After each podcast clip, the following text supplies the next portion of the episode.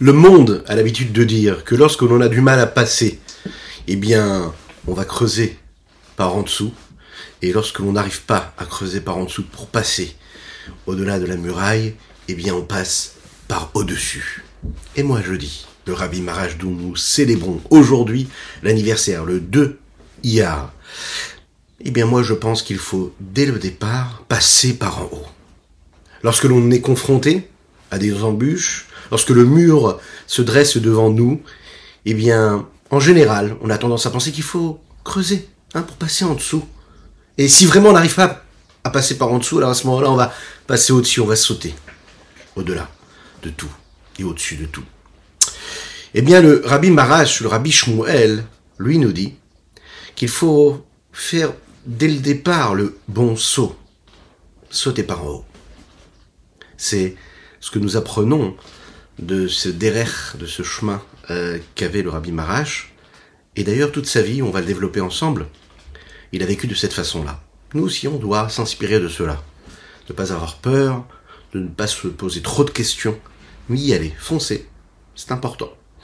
On va se retrouver juste après ces quelques notes de Nigun, qui d'ailleurs aujourd'hui correspondent à ce Nigun qui euh, est rattaché au Rabbi Marash, Rabbi Shmuel, les Khatrila arrivèrent. Il est nommé ce Niguna, on va le chanter ensemble. Et puis on se retrouvera juste après pour étudier notre Tanya du jour, inspiré aujourd'hui bien sûr de cet état d'esprit là de l'Echatrila arrivèrent.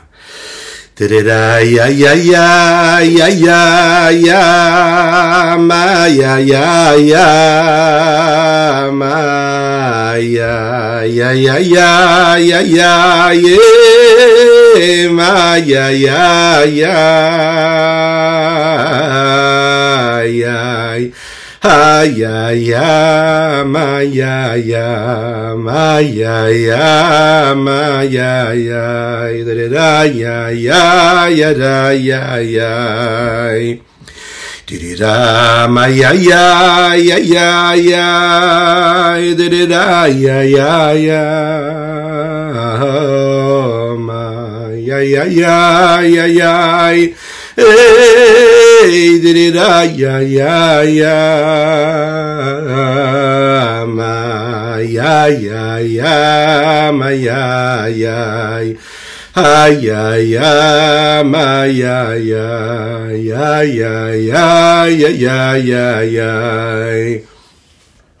Da ya ya ya ya, ma ya ya ya ya ya. Ya ya Yay, da, ya, ya, ya, ya, ya, ya, ya, ya, ya, ya, ya.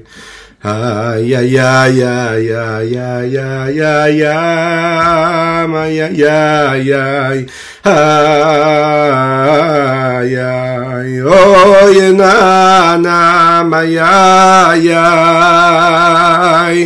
Diddy da ma ma ma ma ma ma ma ya ya ma ya ya diddy da ma ma ma ma ya ya ma ya ya ma ya ya ay ay ay ay ay ay ay ay ay tirida ya ya ya nai tirida ma ya ya ma ya ya ma ya ya ay ay ay tirida ma ya ya Tiriraya, ya, maya, ya, maya, ya, maya, ya, ya, ya, ya, ya, ya, ya.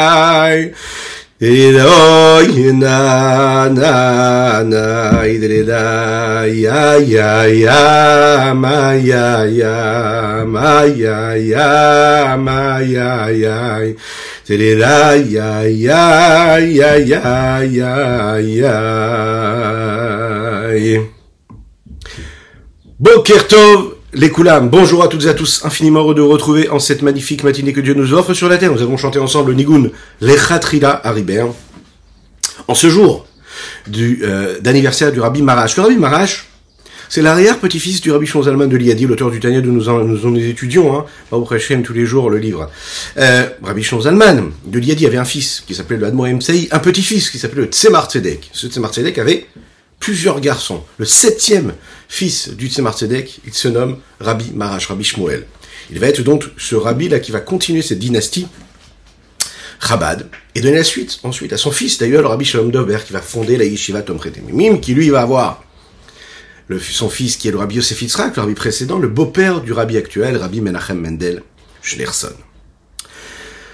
Il avait quelque chose de particulier. Et d'ailleurs, aujourd'hui, vous savez que nous comptons dans les jours du, jour du Homer, nous sommes à cette séphira-là du Tiferet chez Tiferet.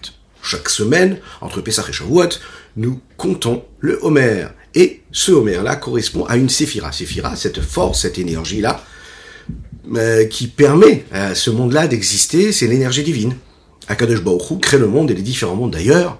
Atzilut, Bria, Yetzira, Asia, à travers ces dix forces-là, les dix séphirotes.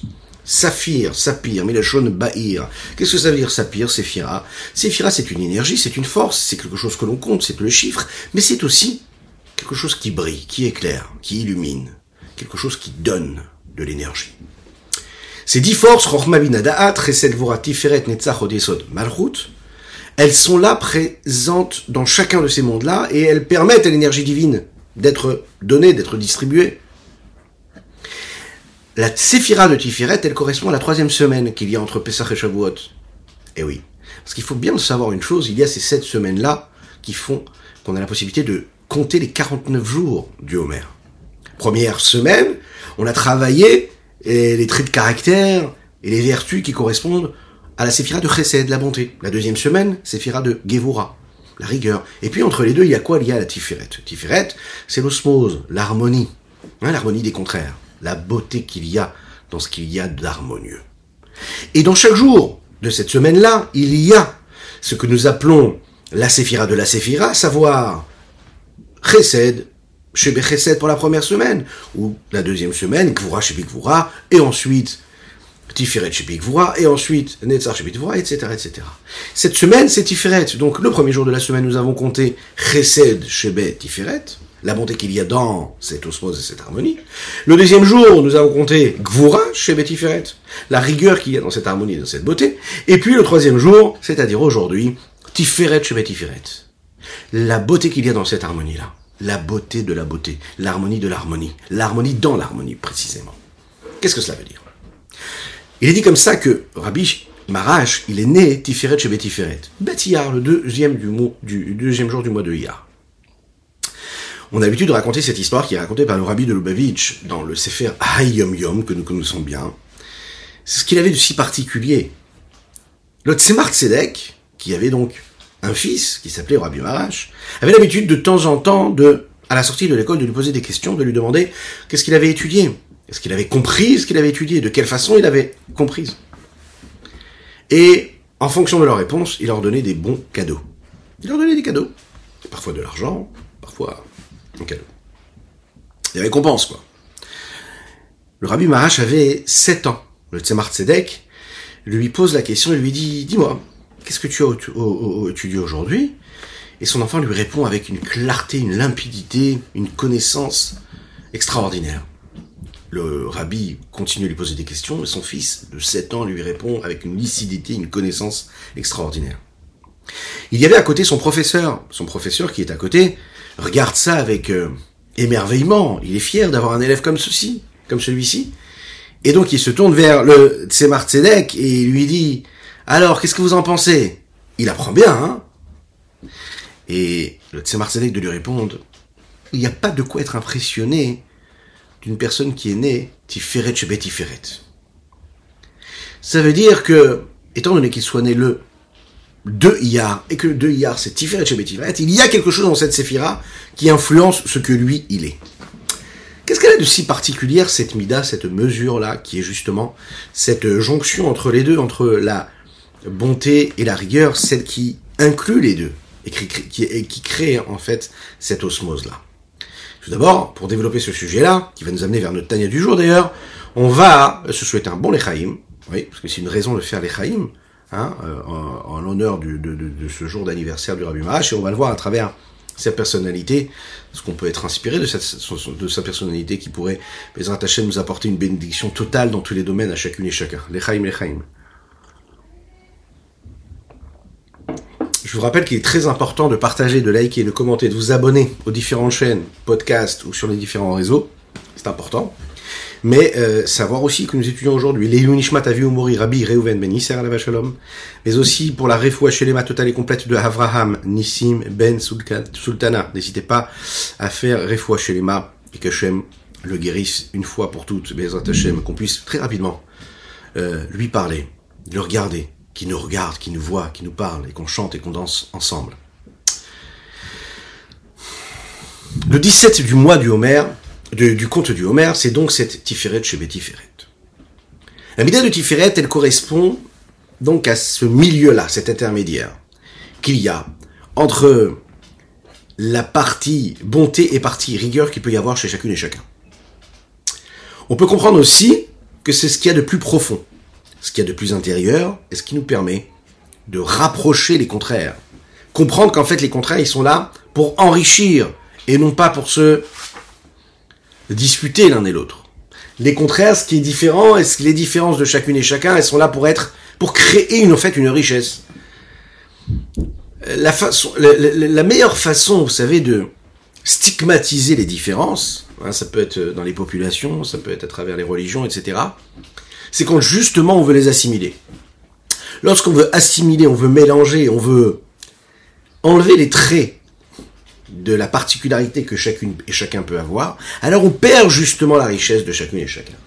Il faut réussir à trouver la richesse de chacune et chacun et d'en faire une force. Et comment on fait une force? Comment on réussit à faire cette force-là? C'est justement lorsqu'on va laisser la richesse de chacun s'exprimer. C'est comme un papa avec ses enfants. Il peut avoir plusieurs enfants, et la différence de chacun des enfants fait la richesse. Dès l'instant où l'éducation qu'il veut donner à ses enfants, elle est la même, parce que dans cette famille, on est éduqué de cette façon, on parle de cette façon, on a telle et telle ambition, on a tel et tel rêve, on a telle et telle façon de se comporter, de rêver, eh bien à ce moment-là, c'est la catastrophe. Même si superficiellement, de manière extérieure, les enfants vont suivre parce qu'ils vont respecter et craindre les parents, mais à l'intérieur, ce sera le chaos. Parce que chacun, il est différent. Chacun, c'est un monde à part entière. Chacun, il a sa particularité, sa différence, sa richesse. L'osmose entre toutes ces différences-là et ces richesses-là fera qu'on trouvera une véritable harmonie. Donc, il faut laisser chaque séphira, eh bien, s'exprimer. Chaque force, chaque énergie. Tiferet, ça vient du mot PR, ça vient du, de, c'est langage de beauté, d'harmonie. Euh, ce qui est joli. Le Rabbi Marash, il avait, on sait, l'habitude de vivre d'une certaine façon matériellement et spirituellement. Spirituellement, c'était quelqu'un qui avait une étude très très très approfondie, très précise, euh, mais il avait très aiguisé. Et, et, matériellement, il vivait dans une richesse, dans une opulence matérielle assez prononcée. Ce qui pouvait paraître euh, curieux par rapport à ce qu'on a l'impression que la Torah nous enseigne, à savoir de vivre dans une forme de modestie.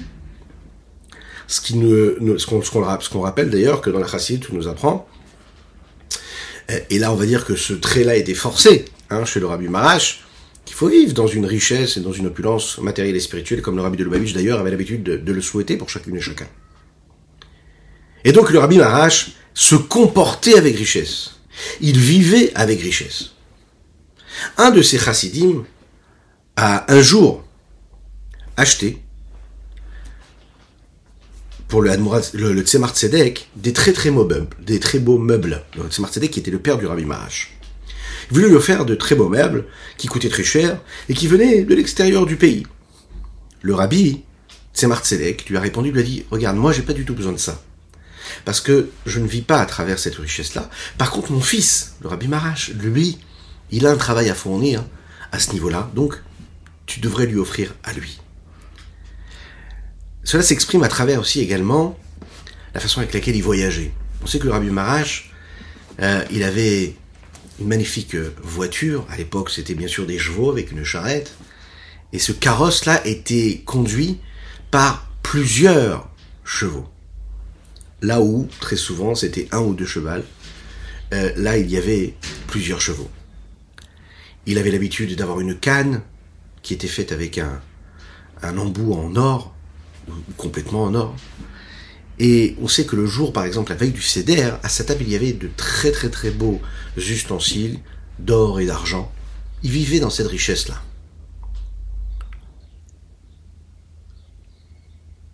A priori, on sait que vivre de manière riche, de manière matérialiste, ça peut paraître contraire à la conduite d'un tzaddik. On est habitué à cette forme de modestie que les tzaddikim ont en général. La preuve, c'est que le tzaddik est là pour montrer l'exemple à ses élèves, à ses chassidim. Donc on se serait attendu à ce qu'il ait lui-même un comportement plus modeste. Alors bien sûr, on ne peut pas se poser de questions et on ne pose pas de questions sur la façon avec laquelle le Rabbi Marash vivait. Parce que celui qui remet en question le comportement d'un tzaddik, euh, c'est comme si il remettait en question le comportement de la shrina elle-même, c'est ce qui est dit dans les textes. Mais puisqu'on est censé apprendre une leçon de tout ce que nous voyons euh, et constatons du comportement d'un tzaddik, donc on va apprendre aussi quelque chose de ce comportement-là, et un enseignement dans le service de Dieu, comment est-ce que nous on peut servir Dieu. Qu'est-ce qu'on peut apprendre de cette richesse-là avec laquelle, de cette façon de vivre qu'il avait, le Rabbi Marash? Pour bien comprendre cela, on va introduire cette idée-là par une histoire qui nous est racontée, et qui correspond à ce comportement qu'il avait. Un jour, le Rabbi Marash, Rabbi Shmuel, appelle son chassid, qui était très proche de lui, qui s'appelait Reb Mounier, à la Vachalom, Monzelson. Il appelle et lui dit, voilà, regarde, tu vas aller à Moscou, il y a là-bas une grande foire, avec euh, euh, des ventes de, des plus beaux habits, des plus belles peaux, des plus beaux objets, et j'aimerais que tu ailles là-bas pour m'acheter tel ou tel vêtement qui est fait par tel ou tel couturier. Très important pour moi que tu me l'achètes.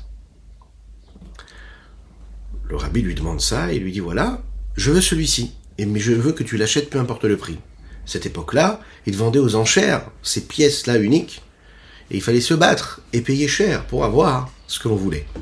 Et le rabbi lui dit, tu l'achèteras, peu importe le prix. Ce chassid-là va prendre la route, une longue route pour accomplir ce que son rabbi lui demande. Il fait la route, il arrive là-bas, il euh, fait monter les enchères, et il achète le vêtement que le rabbi Marash lui a demandé d'acheter. Et il amène au rabbi Marash. Les chassidim qui étaient autour se rendent compte, se compte de ce qui s'est passé, et comprennent pas. Ils savent très bien que dans les plus beaux magasins de la ville, on peut trouver des vêtements qui sont beaucoup moins chers et qui, qui sont tout aussi efficaces que ce vêtement qu'il était parti acheter très très très loin. Alors, euh, comprenez pas. Un des chassidim qui s'appelait Reb Ber Wolf Shalom, lui, il était à cette époque-là le rave de la ville. Écoutez bien, parce que ça, c'est ça, parle un petit peu de, ça concerne ce, ce, ce qui se passe un petit peu aujourd'hui dans le monde euh, d'une ville. C'était le, le, rave de la ville Yekaterinoslav. Aujourd'hui, c'est une ville qui est appelée en Ukraine Dnipropetrovsk. Je crois que je l'ai bien prononcé. C'était juste avant que le rabbi Levitzrak Schneerson, le père du rabbi de Lubavitch actuel, soit lui-même nommé en tant que rave de la ville, qui ensuite va être euh, jeté en prison et complètement isolé et exilé jusqu'à ce que malheureusement il soit niftar là-bas en exil. Ce Reb Ber Wolf, c'était un très très grand érudit dans la chassidoute, il étudiait avec une grande profondeur. Et bien qu'il avait beaucoup de mal à parler, c'était un homme qui bégayait quand il parlait. Quand il étudiait la chassidoute, mais tout disparaissait. D'accord? Tous ces problèmes qu'il avait de langage euh, et de diction disparaissaient. Il avait une façon assez particulière d'étudier la chassidoute. Il étudiait, il répétait, il approfondissait, il réfléchissait et il répétait, et il révisait et il révisait. Il approfondissait chaque chose avec beaucoup de profondeur. Quand il terminait sa révision, qui était assez longue et laborieuse, là, à ce moment-là, il pouvait répéter le Mahamar qu'il avait étudié. Et là, il le faisait d'une façon assez particulière. Au début, ça commençait de manière très très douce, que ce soit dans le rythme ou dans le ton, dans la tonalité de la voix.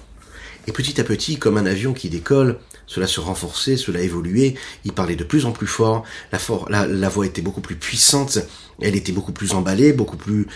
Euh, euh, euh, il y avait plus d'engouement, plus de chaleur, plus de vivacité.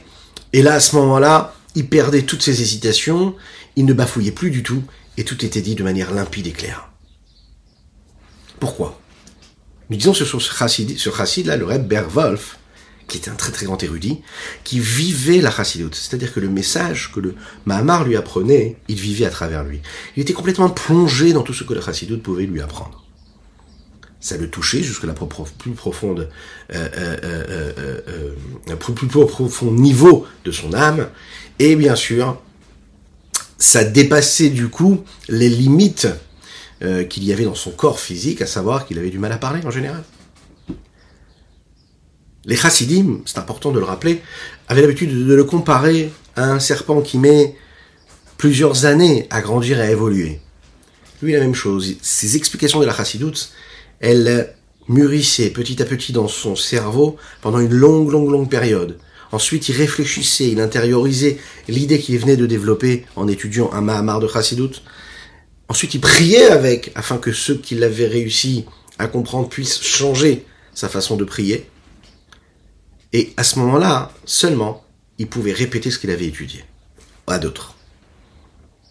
Alors imagine bien, hein, l'interprétation, la façon avec laquelle cet homme-là étudiait la chassidoute, c'était pas du tout une façon superficielle de voir les choses, mais très profonde, très vraie. Et bien sûr, on peut y apprendre et prendre aussi des leçons et des enseignements dans notre travail d'attaché. Ce chassid-là, il a expliqué la volonté du rabbi Marash d'avoir ce souhait-là d'acquérir cet objet ou ce vêtement-là qui était si cher, en rappelant ce que dit Kohelet, ce que dit Shlomo Amalek dans les Kohelet. Il dit là-bas comme ça, Gam et Natan Belibam. Le monde, il leur a aussi donné, il, leur a donné ça dans leur cœur. Qu'est-ce que ça veut dire hein? Ça, c'est la traduction littérale. Adam, qu'est-ce que c'est Adam? C'est l'homme. Qu'est-ce que c'est l'homme? C'est les béné Israël, le peuple juif ont une mission quand ils sont sur Terre, dans ce monde-là, c'est de réparer le monde et de l'élever, de le sanctifier. Alors, quand on répare le monde et qu'on bonifie, qu'on polie le monde, on a différentes façons de le faire. Et on va utiliser tout ce que le monde nous a donné pour en créer, pour en faire un réceptacle, pour faire rayonner la shrina, la présence de Dieu ici-bas sur Terre. Une fois qu'on a réussi à le faire de cette façon-là, on le raffine et on l'élève. Donc à chaque fois que j'utilise un objet ici, bas, physiquement, pour de la gloucha, pour de la sainteté, alors à ce moment-là, je l'ai raffiné et j'ai accompli la volonté de Dieu. Il est bien sûr clair que dans les différents éléments qu'il y a dans cette créature-là, il y a différents niveaux de créature. Il y a différents niveaux d'objets, il y a différents niveaux de valeur, de grandeur, d'importance dans les différents objets qui sont à notre portée. Il y a, par exemple, ce qu'un homme peut consommer, ce qu'un homme peut boire, et la façon avec laquelle il aura la possibilité de l'élever ou de le sanctifier, de le purifier, va être assez rapide. Tu fais une, bénédiction avant de manger, tu utilises cette énergie que la nourriture t'a apportée pour faire une mitzvah, ça y est, tu as sanctifié ce que tu as pris comme énergie physique, et tu l'as élevé pour Dieu. Tu as pris la force et l'énergie que t'as apporté cela pour faire une mitzvah, alors c'est très rapide. Mais dans les niveaux et dans les degrés, il y a différentes choses, il y a des objets, des éléments qui nécessitent beaucoup d'efforts pour pouvoir les élever et les purifier, les sanctifier, qui demandent beaucoup plus d'énergie. La preuve, c'est qu'il y a des objets qui coûtent très cher. Comment on va faire pour élever un objet de valeur, de l'argent, de l'or, des diamants, des pierres précieuses? Il faut les posséder pour cela. Alors, ce tzaddik-là de répéter et d'expliquer cela, il dit, le peuple juif dans le peuple juif, Israël, Yeshishim Rivo, Otziot la Torah. D'accord? Il y a, c'est chaque neshama, les étincelles de neshama à, l'infini hein, qui ont traversé l'histoire depuis la naissance du peuple juif. Chaque neshama, elle a une étincelle. Chaque neshama, elle a une mission ici-bas sur Terre. Et elle a quelque chose à faire. Il y en a une, c'est parce qu'elle va manger tel ou tel gâteau et va l'élever comme il faut. Il y en a une autre, c'est parce qu'elle va posséder tel ou tel objet de valeur, qui peut paraître en réalité matériel, matérialiste même son utilisation. Il y a celui, par exemple, qui va se suffire du pain et de l'eau, et celui, celui qui va devoir manger de la viande ou du poisson. Il y a celui qui va devoir manger des légumes et des fruits. Et en fonction, il va donc, à ce moment-là, élever son étincelle divine, celle qui correspond à sa petite partie qu'il a dans le monde. Chacun, on a une mission, chacun, on a notre part. Ça sert rien, rien de regarder l'autre, ce qu'il a ou ce qu'il n'a pas. Parce que ça risque de brouiller complètement notre vision des choses. C'est beaucoup plus facile de sanctifier nos besoins euh, vitaux de tous les jours. D'accord? Par exemple, on va étudier la Torah ou faire la tfila avec l'énergie du café qu'on a pu prendre en faisant les chaim, d'ailleurs. Les chaim, les chaim. Ou, du thé, hein, ça peut être du thé aussi également. on permet, on permet. Que, par exemple, d'élever et de prendre cette énergie-là avec quelque chose qui coûte beaucoup plus cher. Savez que par exemple, pour voilà, de la viande, ok? C'est quelque chose qui coûte un petit peu plus cher qu'un verre d'eau ou qu'un morceau de pain. Mais cette viande-là aussi, elle va chercher quelque chose de beaucoup plus matérialiste, beaucoup plus matériel, beaucoup, beaucoup grossier. Alors comment est-ce qu'on va justifier la consommation d'un élément aussi grossier que la viande, par exemple? Euh, alors pour cela, il va falloir travailler, servir Dieu avec beaucoup plus de force, beaucoup plus d'énergie, beaucoup plus de profondeur. Il va falloir prier aussi d'une certaine façon. Si tu as consommé un repas qui est riche, un, repas qui est assez grossier, eh ben tu vas devoir démultiplier complètement ce que tu, fais dans, ton, ta.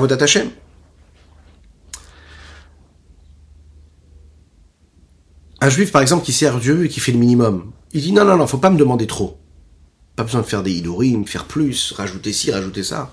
Bien, en effet, lui, il peut le faire de cette façon-là, mais il aura besoin de moins d'énergie. Donc à lui, par exemple, on va lui interdire de consommer de la viande, parce qu'on va lui dire, ben, puisque tu ne fais pas d'effort et que tu fais pas quelque chose de plus, tu fais pas hein, tout ce qui est le, gras qui est autour de la mitzvah, tu le fais pas. Eh bien, dans la consommation aussi, il va, falloir, va que tu fasses attention de ne pas manger le gras qui est autour de la viande, quoi. Hein C'est une image. Il est dit comme ça, par exemple, au Shulchan qu'un Maharetz, un Maharetz, c'est-à-dire, bah, littéralement le peuple de la terre, c'est-à-dire celui vraiment qui se, qui se, qui se suffit du minimum, quoi, qui est vraiment porté vers ce qu'il y a de plus banal, de plus basique. La terre, vers la terre, le plus bas, hein, il s'élève pas. Eh bien, lui, par exemple, t'as pas le droit de manger de viande. Pourquoi t'as pas le droit de manger de viande? Ben, Parce qu'en fait, tu es tellement plongé dans des niveaux qui sont tellement bas, tu vas pas aller chercher quelque chose comme de la viande pour aller le raffiner, parce que tu pourras pas le raffiner. Tu ne sauras pas manger cette viande-là. Donc, comme tu ne sauras pas manger cette viande-là, parce que tu n'as pas assez étudié, t'as pas, tu t'es pas assez raffiné, donc tu n'as pas le droit de la consommer. Parce que tout ce que Dieu nous a donné, tout ce qui est à notre disposition, c'est pour être élevé, pour être purifié. Tu ne sais pas le faire, t'as pas les outils, n'y touche pas. Celui qui réussit à servir Dieu avec ces petites choses en plus, celui qui réussit à comprendre, à saisir, à réfléchir, à approfondir la grandeur de Dieu. Celui qui étudie la profondeur de la Torah avec profondeur, avec l'amour d'Hachem, avec la crainte d'Hachem, en évoluant, en faisant grandir en lui cette nécessité-là de se rapprocher d'Hachem. Il a la force pour s'élever et pour évoluer dans cette sainteté, cette pureté. Alors à ce moment-là, lui, on va lui dire, tu sais quoi? Tu as la possibilité d'être au contact de quelque chose de matérialiste. Parce qu'à travers cela, tu vas réussir à l'élever et le sanctifier comme il faut. Le rabbi Marash, à ce moment-là, et c'est ce qu'il explique ici, il dit, un manteau de cuir, de peau qui coûte très très cher, qui est confectionné par le plus grand des artistes, des plus grands des couturiers. Quand tu vas t'habiller avec, et que tu vas profiter de ce vêtement-là pour ressentir de l'honneur, du caveau, de l'orgueil, pour ressentir de la fierté, et que tu ne t'en sers pas pour servir Dieu, à ce moment-là, tu es descendu encore plus bas que ce manteau-là. Mais si tu t'en sers pour servir Dieu comme il faut, et tu l'élèves vers la et vers la sainteté, alors à ce moment-là, c'est tout à fait permis pour toi. Cette explication, elle nous permet d'ouvrir quelque part une petite fenêtre pour comprendre ce comportement qu'avait le rabbi Marash et nous apprendre que le rabbi, en fait, il ne profitait pas euh, que Dieu nous en préserve de ce monde-là. C'est pas ça l'idée. L'idée, c'est qu'il vivait dans cette richesse-là, dans l'opulence matérielle, pour créer un réceptacle, pour faire résider, régner Akadosh Baruch ici-bas sur terre, même dans tous ces éléments-là. C'est une idée aussi qu'on peut retrouver dans une autre histoire qui est racontée sur le Rabbi Marash. Écoutez ça. Le Rabbi Marash, Rabbi Shmuel, dont nous célébrons aujourd'hui l'anniversaire, il avait l'habitude de se lever le matin. Il faisait la tefila de Shacharit, il prenait un petit repas, et puis il demandait à son cocher de préparer les chevaux, il montait dans sa charrette, il s'habillait avec les plus beaux vêtements qu'il avait, il avait son bâton, on l'a dit, qui était fait en or, cette petite canne en or, il montait dans cette charrette et personne ne savait là où il allait, et il allait vers la forêt avec son cocher. Les chassidim étaient très curieux. Ils se demandaient mais qu'est-ce qu'il fait le rabbi tous les matins et pourquoi est-ce qu'il voyageait? Ils ont décidé d'aller voir le cocher, lui demander, lui poser la question. Le cocher leur a dit, je suis désolé, mais moi, le rabbi m'a fait promettre que je n'ai pas le droit de vous raconter de là où je vais, ce que je fais avec le rabbi, et encore plus que cela, que si je vous raconte là où je vais, je perdrai complètement mon travail, donc je ne pourrai jamais vous dire là où je vais et ce que je fais. Les chassidim ont essayé de trouver une solution. Ils ont décidé d'inviter ce cocher-là à Nidva ils l'ont assis, lui ont fait faire les chaïm, lui ont donné de la vodka, Pardon. Et encore de la vodka, et encore de la vodka. Jusqu'au moment où, comme il est dit, Nichnas Sasod, hein, quand le vin entre, alors à ce moment-là, ce qui est caché peut ressortir. Et là, ils nous posaient la question, ils disent, mais qu'est-ce qu'il fait ce rabbi? Qu'est-ce qu'il fait le matin quand il part?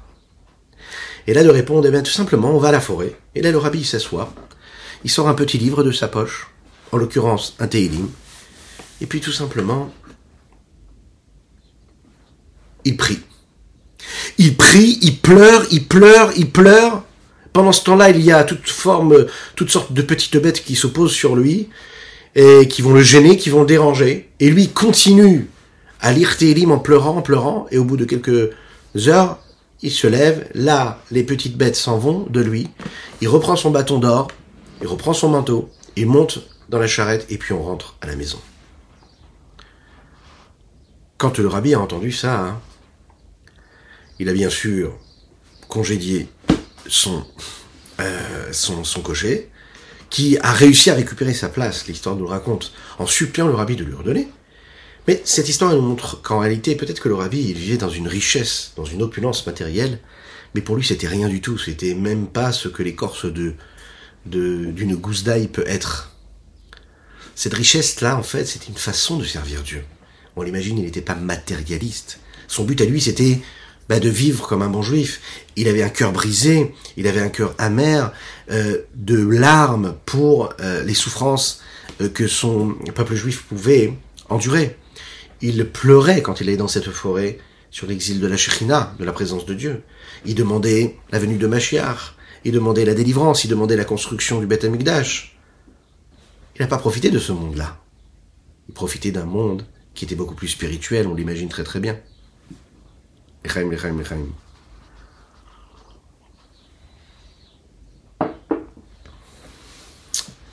Ne pas profiter de ce monde-là, c'est pas se séparer complètement de ce monde-là. Ne pas profiter de ce monde-là, c'est réussir à vivre avec ce que le monde il nous donne, mais de manière spirituelle et sainte et pure. Et on le sait, on se sent complètement descendre au niveau de la matière, et on sait aussi quand on est capable de vivre avec un beau vêtement, avec de beaux objets, mais on sent qu'on est en train de spiritualiser tout cela, le sanctifier, le purifier. C'est possible, bien sûr que c'est possible. Donc en fait, ce qu'on peut essayer de comprendre ici de ce qui est dit et du comportement de Rabbi, du Rabbi Marash, c'est de réussir euh, à passer au-dessus. Hein, de, quand on a la possibilité euh, d'utiliser différentes façons de faire les choses, on peut passer par en dessous, on peut passer par au-dessus. Ben, il ne faut pas attendre d'essayer par en dessous, il faut directement passer par au-dessus. Il ne faut pas avoir peur, il ne faut pas se poser trop de questions, il faut y aller et il faut foncer. Ce qui nous amène à conclure ce 4 44e chapitre du Tanya aujourd'hui, euh, pour comprendre de quelle façon on doit aimer définitivement Akadosh Baruch et, et comprendre que savoir connaître Akadosh Baruch prendre conscience d'Akadosh Baruch connaître Akadosh Baruch ça nous amène à le servir comme il faut. Le Zohar Akadosh nous dit comme ça hein, que le but de la création de l'homme, c'est Begin Lei. C'est afin que les hommes puissent connaître Dieu. Imaginez, Dieu crée un monde, dans ce monde il crée un homme, et ce monde et, ce, cet homme-là, il est créé pour qu'Hachem, pour que Hachem puisse être connu à travers l'homme qui lui fait tout pour connaître Dieu. C'est la raison pour laquelle Akadosh Baruch va créer un monde avec les différentes sphirotes.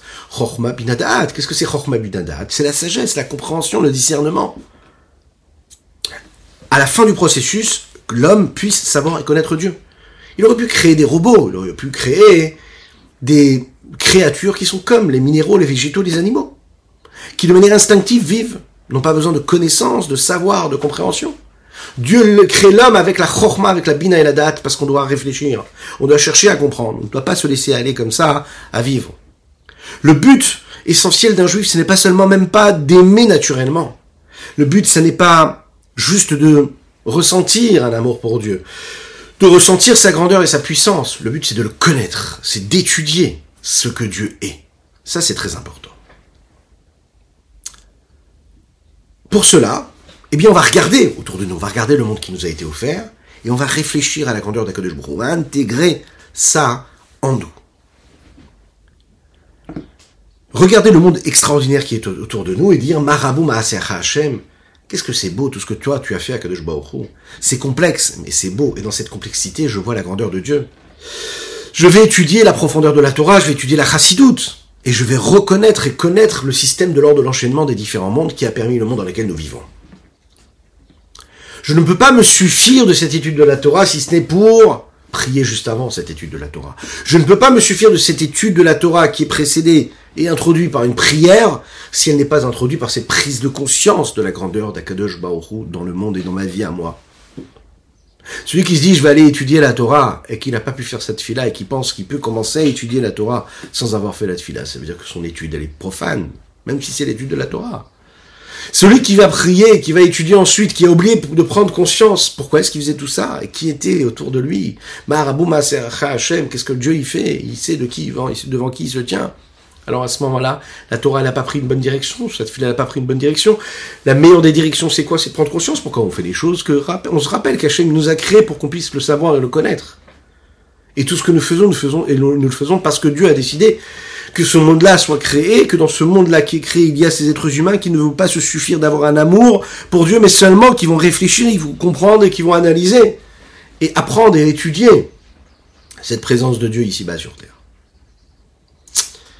Dans les mots, ici on va voir qu'il faut la nature, il faut les émotions, mais il faut aussi l'intellect. Il ne faut pas le mettre de côté. Rak. Shafa piken, tsarich litroach besichlo. Il faut se fatiguer, il faut investir intellectuellement. Et pour saisir et comprendre et arriver au niveau de Ha'avatolam, c'est-à-dire cet amour éternel, qui peut venir grâce à la réflexion, l'approfondissement et la connaissance et la conscience même de la grandeur de Dieu. A priori, grâce à la Havaraba, l'amour débordant, qui d'une certaine manière est ce que nous recevons en héritage de nos pères. C'est un peu comme quelque chose qui fait partie de la nature de notre âme. C'est quelque chose qui est beaucoup plus grand. Pourquoi est-ce que j'ai besoin d'aller me fatiguer à comprendre qu'est-ce que c'est Dieu et comment la grandeur de Dieu elle est? Pourquoi est-ce que j'ai besoin d'arriver à cette fatigue-là? Pour arriver à cet amour éternel? Pourquoi est-ce que je peux pas me suffire euh, de cet amour euh, instinctif que j'ai en moi qui m'amène euh, vers sa source première, et la source première, c'est quoi? C'est l'infini du Saint soit-il, le Ein-Sof.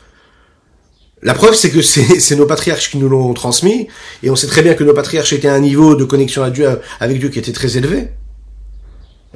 Seulement ici, il dit le Rabbi Zalman, il dit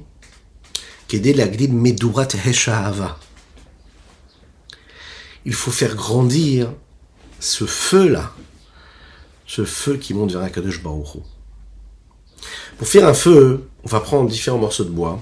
On va commencer par l'allumer avec des petites brindilles. D'accord? Celui qui réussit à allumer un bon feu, c'est celui qui réussit à être patient. D'abord des petites brindilles, il va encadrer ça avec des pierres, des briques. Une fois que le feu a pris, petit à petit, il va être bien patient, il va le surveiller, afin qu'il ne s'éteigne pas. Et il va raviver la flamme un petit peu, petit à petit. Ensuite, il va prendre son temps, il va poser une petite bûche de bois. Ensuite, une plus grande. Et ensuite encore une plus grande et encore une plus grande. Ce qui est très intéressant, c'est que pour réussir à faire réchauffer ce feu-là, euh, par exemple, si on veut faire griller un aliment dessus, sur ce feu-là par exemple, eh bien il faut attendre que les flammes s'arrêtent de prendre, s'apaisent, et que là, le bois devienne une braise bien, chaude et bien ardente, et c'est à ce moment-là hein, que la cuisson est la meilleure. Si on pose l'aliment au moment où le feu est très très chaud, il est bouillonnant, il y a des flammes, et on a l'impression, de manière visible, que le feu a pris, que la chaleur elle est là, à ce moment-là, excusez-moi, l'aliment, lui, il va, il va complètement brûler, il va cramer. Quand est-ce que ça cuit bien C'est quand la braise, quand le bois, de manière visible, on a l'impression qu'il est éteint, mais en fait, il est très très très très très brûlant il est chaud comme il faut, et c'est à ce moment-là qu'il va permettre la cuisson idéale. Qu'est-ce que ça veut dire? Ça veut dire que déjà, quand tu allumes ce feu-là, ben, tu dois prendre ton temps, tu dois être patient. Lorsque tu te connectes à Kadosh tu dois allumer des petites, des petites comme ça, des petites brindilles. Et petit à petit, tu vas faire naître en toi l'amour d'Akadosh Baruch la prise de conscience d'Akadosh Baruch Tu vas analyser petit à petit. À un moment, tu sens que ça dévore en toi, ça allume ce feu-là. C'est un feu qui est ardent, qui brûle tout sur son passage. Il va tout brûler. Qu'est-ce que ça veut dire qu'il va brûler? Ça veut dire que le désir ardent que tu as pour Dieu, il va permettre en fait de brûler tous les autres désirs qu'il y a dans le monde là. tout ce qu'il y a dans ce monde-là ne va même plus apparaître comme étant un objet de désir, mais va disparaître de soi. Tu n'auras même plus à combattre parce que tu seras tellement concentré sur ce feu ardent que tu éprouves pour Dieu que ça brûle tout sur son passage. Ok.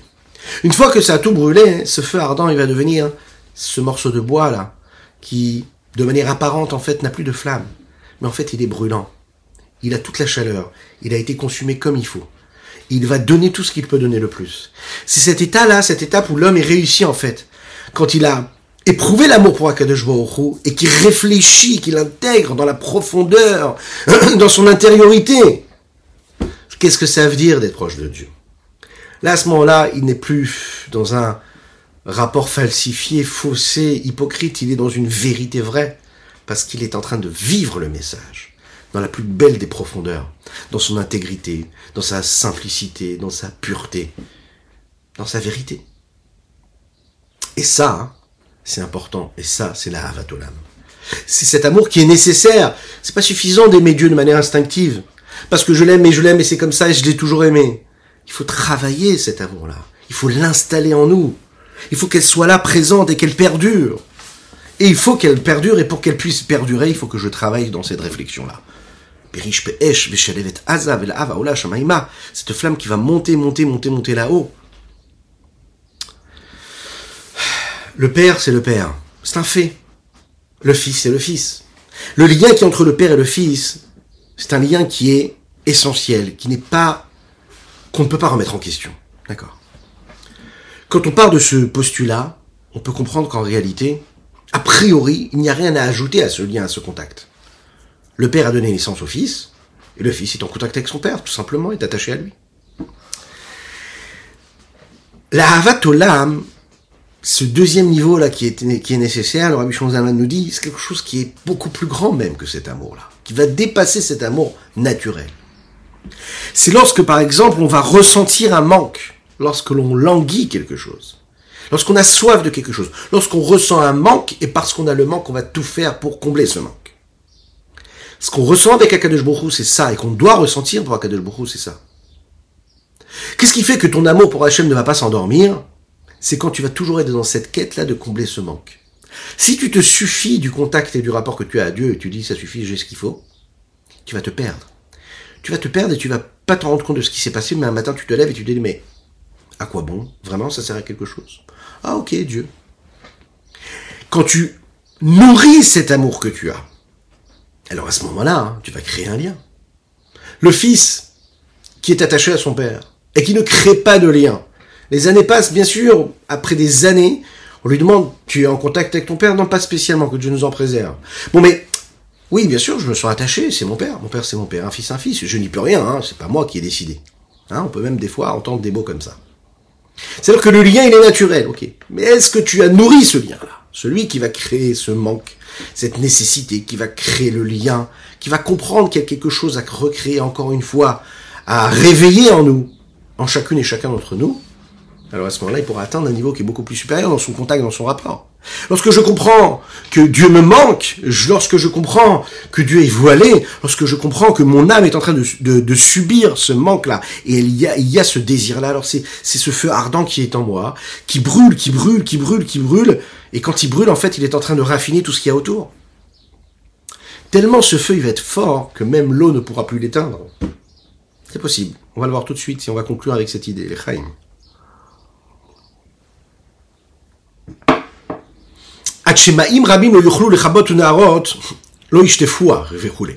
Comme le dit Shlomo Amelech dans les Shirachirim, les eaux nombreuses ne pourront pas éteindre et l'amour, et les fleuves, les grands fleuves ne pourront pas la submerger. Pourquoi?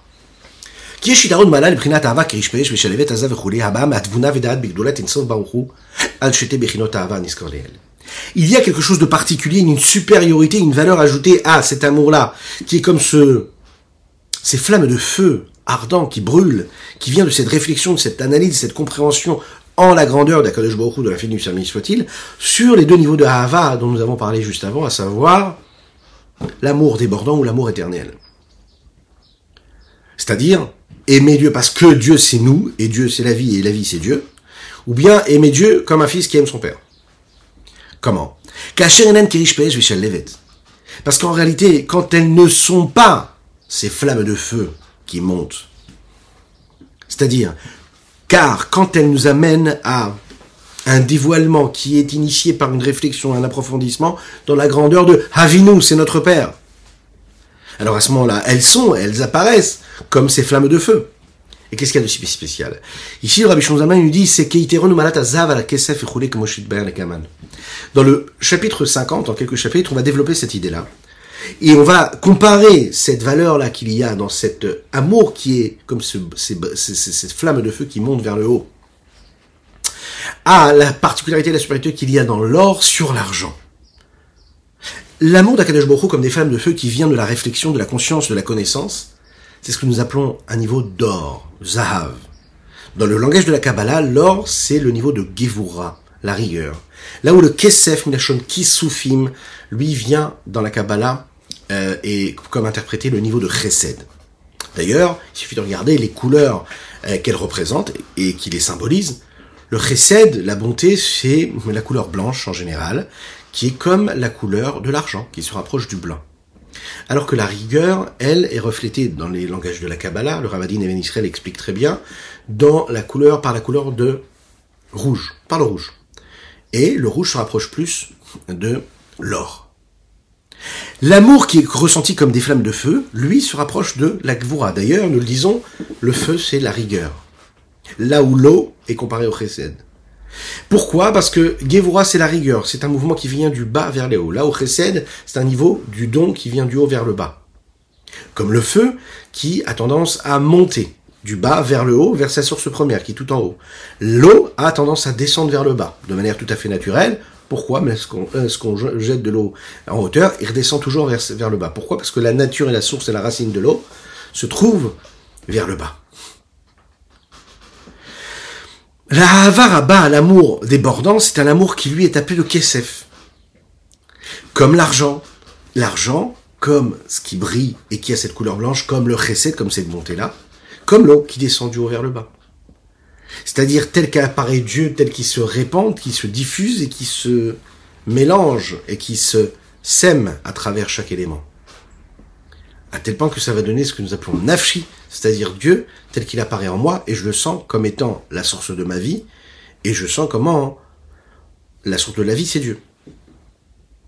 La particularité que l'amour de riche PH va avoir, c'est-à-dire que le rapport qu'il y a, d'accord, euh, le rapport ajouté, la valeur ajoutée qu'il y a quand je vais approfondir, quand je vais chercher, je vais réussir à créer quelque chose de, tout, ce qu'il y a en moi, et je vais l'élever vers le haut. Et je vais faire en sorte de recevoir quelque chose de beaucoup plus grand, de là-haut vers le bas, parce que j'ai initié cela, et j'ai laissé quelque chose de, à brûler en moi. Il est plus, plus fort que tout, en fait. Et c'est ça l'expression même de cet amour-là que je peux ressentir. Le Rabbi Shonzaman nous amène une deuxième raison à la particularité qu'a cet amour-là. Il est dit comme ça par Shlomo Ameler dans Kohelet. Le but de chacune et chacun d'entre nous, qui Zekoladam c'est notre vie en fait, c'est le but essentiel de notre existence. Qui est quoi? Les Mahandat et Hashem, et Kivot Hashem de la toi, afin que nous connaissions, que nous sachions bien être conscients de la grandeur de l'honneur d'Hachem, et de ce qu'il y a de plus cher dans la beauté et l'harmonie de sa grandeur.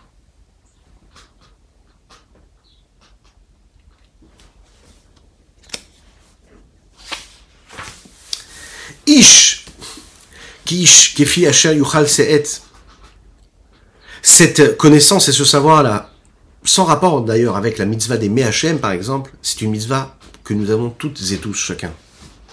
Comprendre que notre mission ici-bas sur Terre, elle est, elle, est, elle, est, elle, est, elle, est, elle est comme ceci. Que chacun doit se demander qu'est-ce qu'il peut faire pour s'attacher à Kadesh Baruch Prendre euh, conscience qu'Akadosh Baruch il est grand. C'est-à-dire qu'il y a une journée qui passe, on doit se poser la question de se demander, est-ce qu'aujourd'hui, j'ai pris conscience de la grandeur et de l'honneur d'Akadosh Baruch ici-bas sur terre dans ma vie? Hein, on peut se laisser prendre par tout ce que le monde peut nous offrir, par tous les tracas, les peines, les soucis, la recherche, la quête de possession, de, vécu, ce qu'on veut. Mais tout ça, tout ça, tout ça, tout ça, à la fin, à la fin, à la fin de la fin, ça doit nous aider à répondre à cette question. Est-ce que j'ai été conscient aujourd'hui de la grandeur de Dieu? C'est ça le tahlit, c'est ça le but. Tout le reste, c'est du vent. Tout le reste, c'est du vent. Et chacun en fonction de ses capacités. Comme il le dit le, Zohar, euh, Raya Memna, hein, dans la parashat Bo, pourquoi est-ce que Dieu a créé le monde? Écoutez bien cette phrase-là, et en fait il faudrait la graver dans notre cerveau, il faudrait l'afficher sur le fronton de nos portes. Begin de lei Le Zohar nous dit pourquoi est-ce que Dieu a créé le monde? Kadesh veut que nous le connaissions, que nous le sachions, que nous le découvrions à travers ce qu'il est.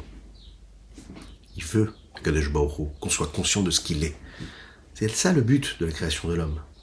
Qu'on soit là à rechercher, à essayer de comprendre qui est Dieu, comment il est Dieu, qu'est-ce que c'est ce monde dans lequel nous vivons. Comme il est dit dans Divrei Hayamim, Da loke avicha ve'ovdeu. Belev Shalem. Apprends à connaître, connais Dieu. Prends-en conscience, attache-toi, serre-le de tout ton cœur avec un cœur qui est parfait. Que Dieu fasse que nous puissions arriver à cela c'est le plus simple en réalité à rechercher, qui est le plus compliqué. Mais de savoir que c'est la direction que l'on doit prendre, c'est déjà, c'est déjà un cadeau extraordinaire que la chassidoute nous offre. N'hésitez pas à diffuser, à faire partager les autres et à partager avec les autres, afin que tous puissent prendre conscience de tout cela. Ça nous permettra d'amener le Mashiach Tzidkenu et de reconstruire le troisième temple, afin que nous soyons toutes et tous ensemble avec tous nos êtres chers, qui nous ont quittés matériellement, qui sont avec nous spirituellement. Nous avons étudié, euh, étudié pardon, Leilou Nishmat Aviu Mori Rabbi Rouven Ben Isser la Shalom, et pour la Refoua Shenema de Avram Nissim Ben Sultana. Vous pouvez dire Amen. À très bientôt.